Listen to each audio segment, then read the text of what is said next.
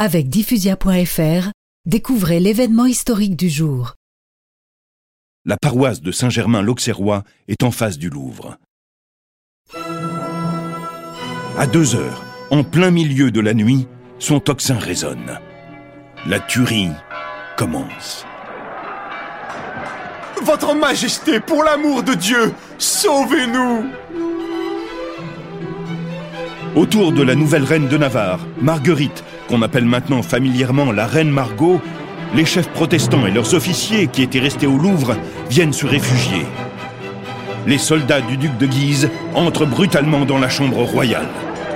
Désarmez-les Emmenez-les tous Les Huguenots qui tentent de résister sont transpercés par les couteaux et les épées des catholiques sous les yeux même de la jeune reine. Les autres sont achevés dans la cour du Louvre.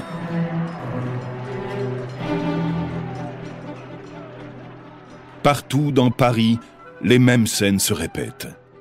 L'amiral de Coligny, qui avait déjà été victime la veille d'une tentative d'assassinat, est jeté de la fenêtre de sa chambre et ses gardes sont tués. Au petit matin, le duc de Guise parade à cheval dans les rues de la capitale.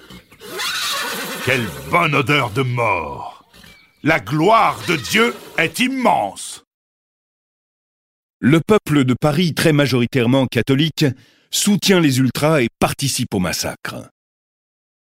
Les derniers protestants qui avaient pu se cacher sont impitoyablement pourchassés et tués. Certains sont brûlés vifs.